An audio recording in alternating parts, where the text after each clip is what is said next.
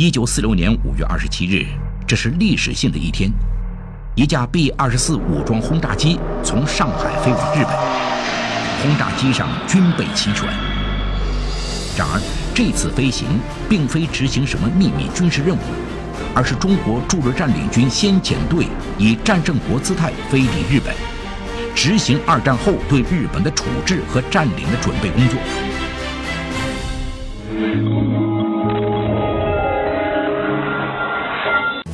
为了显示军威，蒋介石对中国占领军各方面都提出了很高的要求。接到命令后，师长戴坚特别重视军容仪表和国际礼节的训练。师团回上海整训待命期间，淘汰了老弱矮丑的官兵，并从其他部队当中选调五官端正、身高一米七零以上、具有小学文化程度的兵员进行补充。军官还进行了吃西餐和跳交谊舞等方面的训练，并且和荣誉一师合并改编为第六十七师。然而，就在中国驻日占领军士气昂然、整装待发的时候，这支部队在日本的经费从何而来，却成为了摆在蒋介石面前最大的一个难题。按照美国之前的建议。在派遣正规部队之前，国民政府可以先选派少数先遣部队赴日做前期准备工作。于是，一九四六年五月下旬，国民政府随即派出中国驻日代表团率先赴日，由陆军中将朱世民为团长。以撰写中国大历史而闻名的著名历史学家黄仁宇，当时担任朱世民的副官，也在随行之列。黄仁宇在他的回忆录。《黄河青山》中对这一事件有所描写。当时，美国明知中国国力无法在海外维持这么庞大的驻军，对于如何协助中国运输部队，美国却无意提出任何可行的计划。运输与补给成了中美之间协调占领军驻防的最大的争议。为此，中国政府对外宣布以赴日协调。六月底开始进行对日占领任务，并由美方提供运输舰协助海运运送兵力。然而，无论中国如何要求美军协助，甚至多次通过报纸明确公开占领军已在上海完成整训，随时待命出发，企图利用舆论形势对美形成压力，但美国军方丝毫不为所动。换言之，麦克阿瑟认为中国不必奢望美国慷慨解囊。必须自立自强，寻求占领全部所需经费。五月二十七日早晨的上海江湾机场，朱世民将军率中国驻日代表团的部分成员，以及驻日占领军六十七师师长戴坚等先遣官十三人，集合准备前往日本。在上海呢，就接到命令，要到派我父亲到中国驻日占领军当先遣队的参谋。六月二十几号。从上海江湾机场，江湾机场坐那个美空军第八大队的 B 二十四轰炸机。当时我们作为占领军，作为战胜国，上海的市长啊都来送行。远赴日本的戴金将军此行肩负着重要使命，他将进一步与盟军总部协调中国占领军赴日运输和驻防等具体问题。如果美军能够允诺提供运输舰只，通过海运启程的中国占领军将在六月底全部抵达日本。戴坚和朱世明满怀着使命与期望出发。先遣团抵达日本后母机场后，朱世明和代表团人员直抵东京代表团使馆区。戴坚将军为首的中国占领军先遣官，则在美军第八军人员的陪同下。入住横滨市美军招待所。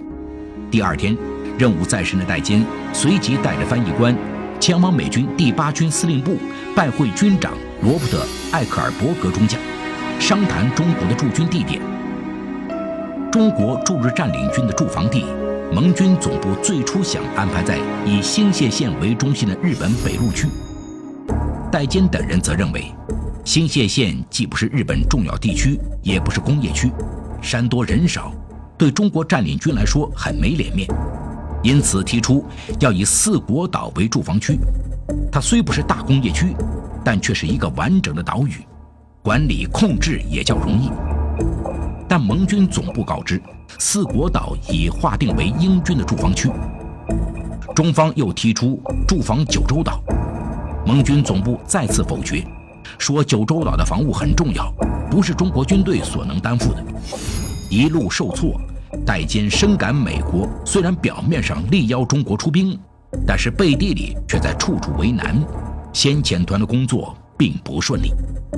因为你如果只有美国一个国家派军队过去的话，那这个称不上盟军嘛，所以当然其他国家当然就要象征性的就要派。派人去去那个地方，这个才能够称之为叫做盟嘛。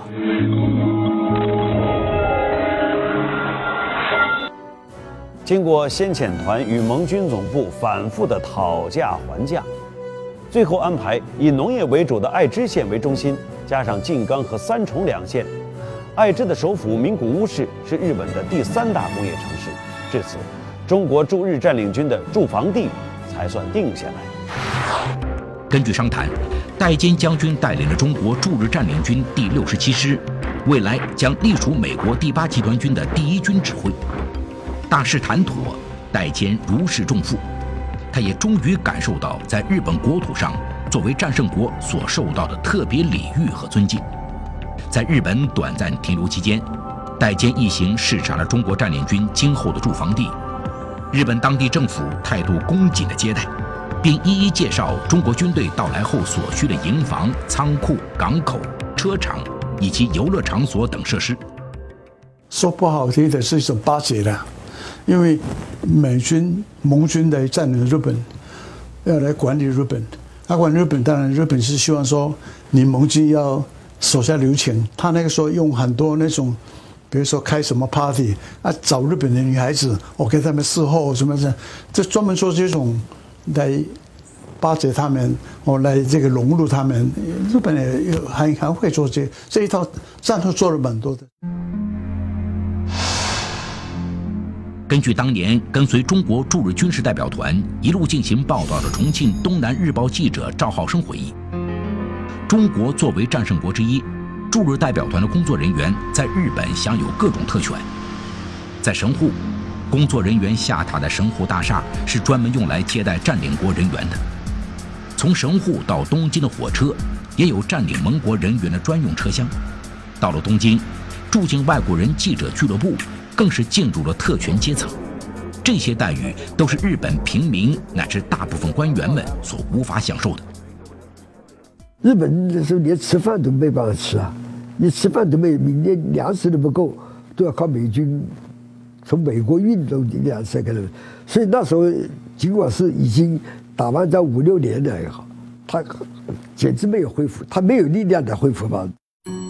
赵浩生在他八十高龄撰写的《八十年来家园》回忆录中这样描述战后的日本：当时的日本从东京到横滨，已经变成了一片废墟瓦砾，日本人个个衣衫褴褛，很少看到穿皮鞋的。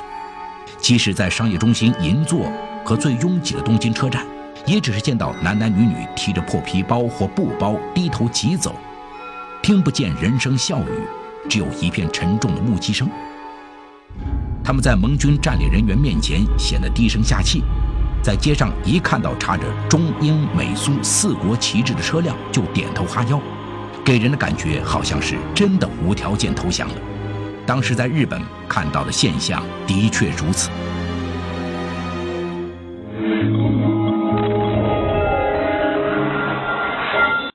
二战期间，中国对日作战时间最长，作战区域最广，造成人员伤亡和经济损失也最惨重。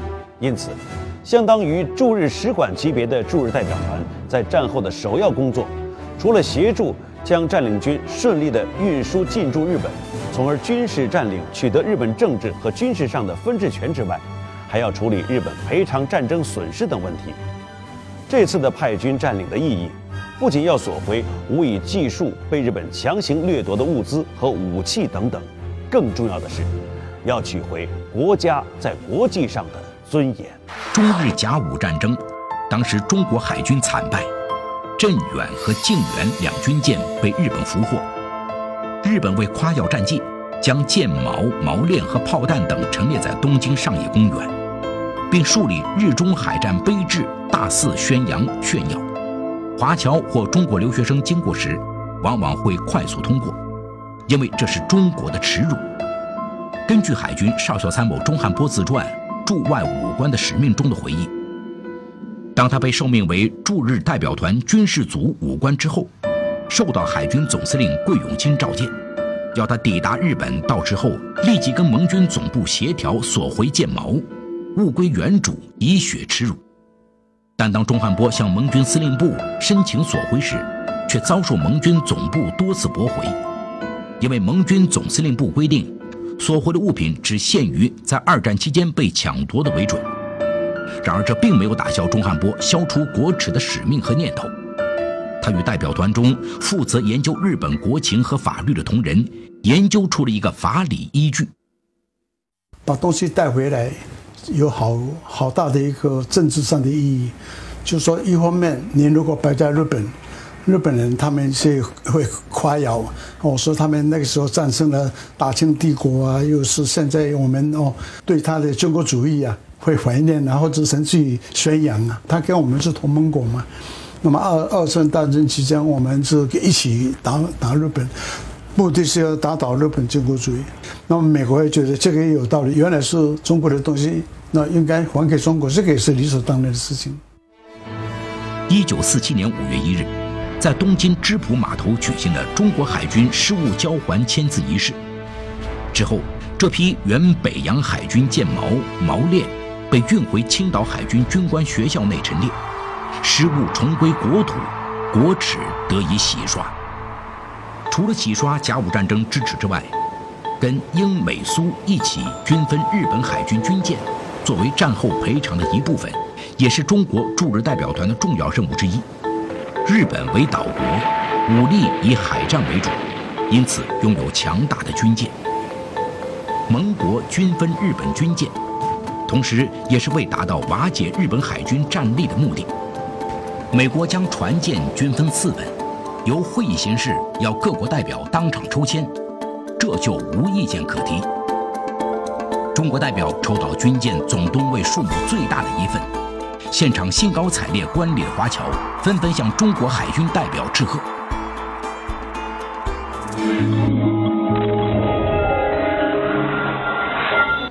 七月三号，第一批日本赔偿军舰在中美共乘的护送舰“若鹰号”带领下驶抵上海。当时《新闻报》刊载的标题为“悬挂俘虏旗，鱼贯入吴淞，日赔偿舰八艘抵沪，经过外滩江面，观者如潮”。六号举行隆重接收典礼的报道，记下了万众瞩目的这一盛况。当时首批日本赔偿军舰接收典礼。在上海高昌庙广场举行。为迎接这一荣耀的一刻，广场上排列着海军官兵、军乐队、仪队和接见保管组官兵，军容雄壮。礼台正面江边停靠的就是接字第一号舰的雪峰号驱逐舰。站立在典礼台左右两侧的民众高达数千人。以雪峰舰为首的八艘日本赔偿舰，同时将舰上的俘虏旗和日本国旗降下后。在国歌高唱中，雪峰舰升起国旗，其他七艘日舰同步完成，国旗飘扬于海军第一基地码头，为海军抗战胜利后的一大盛事。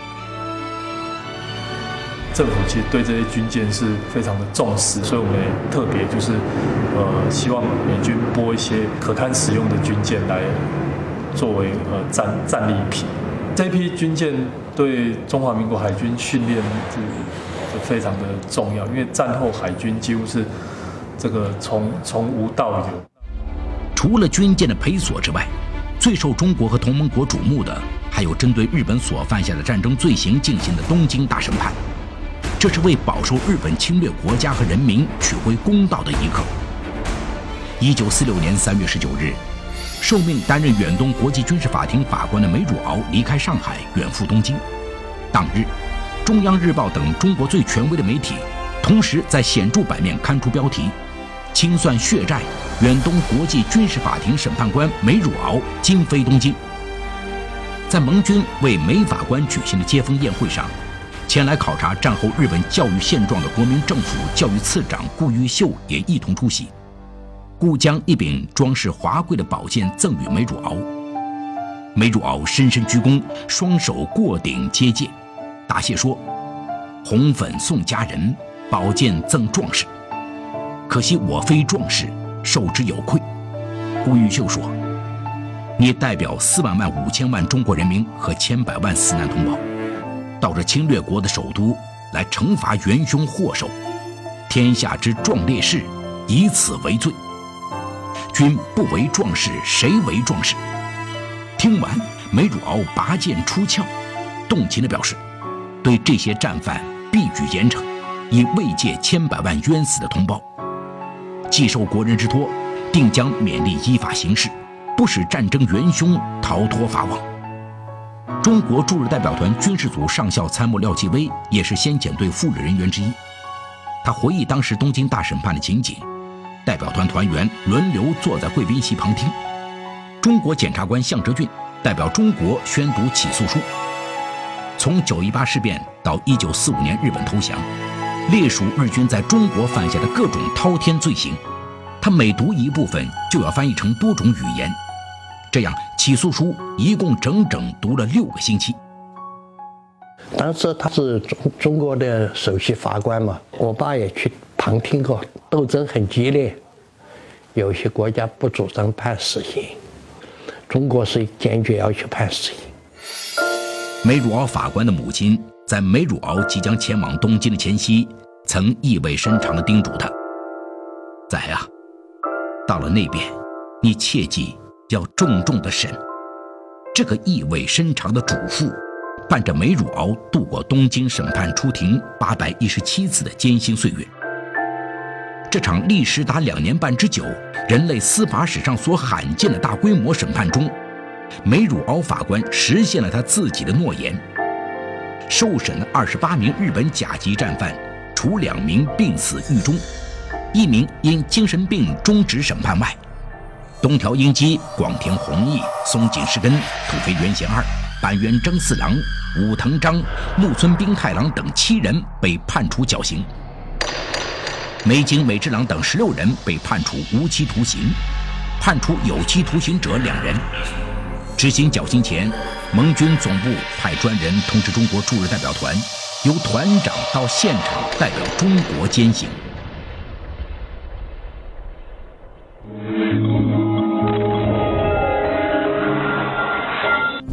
一九四六年六月初，国民政府国防部发布命令，中国驻日占领军先遣队正式进驻日本。此时，《大公报》《新闻报》《中华时报》《自由中国》等多家媒体都报道了这一国人扬眉吐气的历史时刻。有的报纸甚至将占领军先遣队的人员名单全部刊载了出来，而这些内容在日本也同时见报。在当时的中日和东亚国家都形成了很大的政治影响，但是，此时摆在蒋介石面前的经费问题却始终没有解决。为了解决经费与运输的问题，中国驻日代表团朱世明曾多次寻求美方协助，最后援引美国租借法案与美方谈判，麦克阿瑟这才同意自1946年6月底至1949年6月底三年为期。从美国援华经费中提供中国驻日占领军一切必需的装备与补给。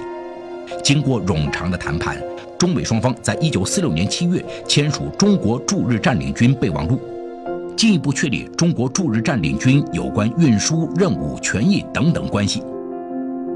然而，刚刚经费有了着落，国内的局势又发生了突变。一九四六年六月二十六日，国民党军挑起战端。六月底，国民政府急电在上海待命的第六十七师，令其迅速过江进攻苏鲁豫解放区。国民党军队只要在鲁南或江苏泰兴一得手，即可将六十七师调回，并按原计划进驻日本。然而，当六十七师到达苏中后，国民党军第一绥靖区司令唐伯就立即将六十七师分解到第六十五师和第六十九师中，在和粟裕和谭震林指挥的华中野战军遭遇后，经过一个半月的交战，在苏中海安如皋一带遭到华东野战军重创，最终原本用于对日军事占领的第六十七师就这样在战场上基本解体了。很快，原定进驻日本的计划也胎死腹中。当时他们部队是士气是非常高昂，听说要要到要到日本去，但是到最后并并没有出发，因为那个当时的情势比较危急。蒋经国的一个说法就是说，是为了避免了苏联的势力呢进入到日本。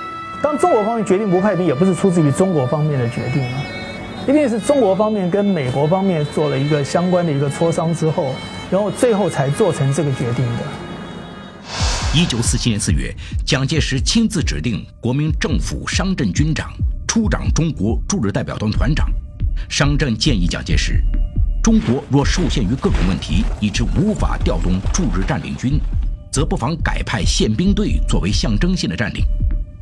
派兵对蒋中正来讲的话，第一个，他最主要是象征我们对盟军的权利义务的实践。我们的宪兵驻守在我们的军事代表团里面，它很重要一个一个职能，就是象征保护我们驻外政府机构，也是维维护国家主权。至此，中国原以一步兵师为驻日占领军主体的计划，最终发生了改变。在第六十七师被歼灭之后，国民党军接连遭遇失利，美国政府对蒋介石也日渐失去信心。而此时的蒋介石，则出于对国际形势、国内现实环境的考虑，更以内战吃紧、无力派兵为由，推却中国派军驻日。此后，中美双方渐渐达成了一种默契，彼此心照不宣。自至一九四六年十一月五日，国民党政府正式向美国提出终止执行派遣驻日占领军计划。至此，二战后日本投降。中国派兵驻日一事终成泡影。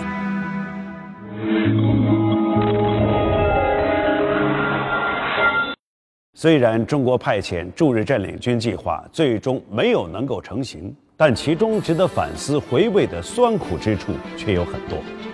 从中我们也看到了中国的军人和外交官们。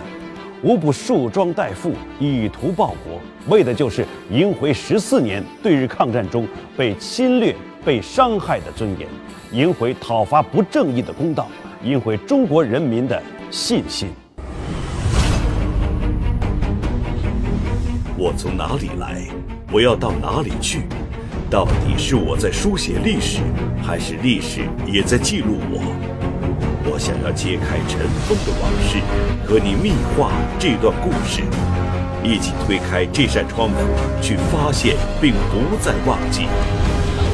和我一起，我就是传奇，等你来揭秘。